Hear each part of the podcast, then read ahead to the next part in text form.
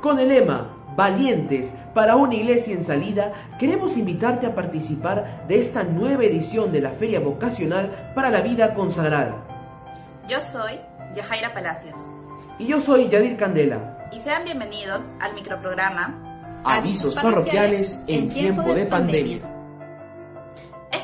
Llega una nueva edición de la Feria Vocacional Valientes, una linda oportunidad para conocer, discernir y sentir el llamado del Señor a la vida misionera y consagrada.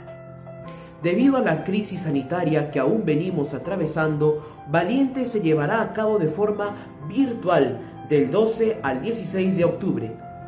Las actividades iniciarán este martes 12 con una jornada para los promotores vocacionales y cerrará el sábado 16 con la participación de las diferentes congregaciones de nuestra arquidiócesis. Para ser parte de la Feria Vocacional de Valientes, solo tienes que llenar el formulario de inscripción. Incluiremos el link de inscripción en la descripción de este video.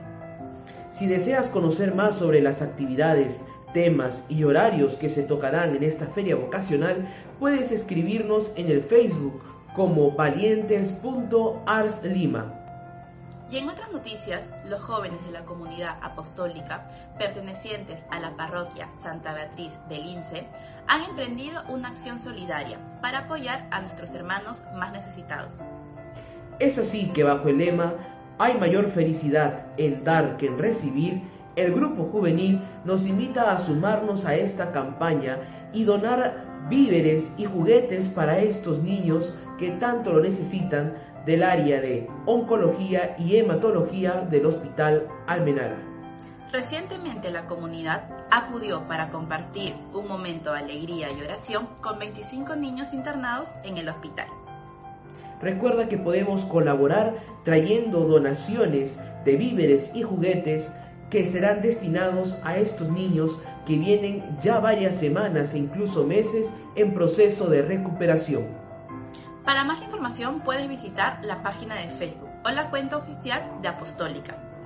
Recuerda que todos podemos ser parte del gran plan pastoral de nuestra Arquidiócesis de Lima. Desde nuestras casas, en nuestra vida cotidiana, en nuestra comunidad parroquial o en nuestro trabajo, todos somos discípulos misioneros en salida. Y bueno, estos fueron todos los avisos parroquiales de esta semana. Nos vemos en otra oportunidad.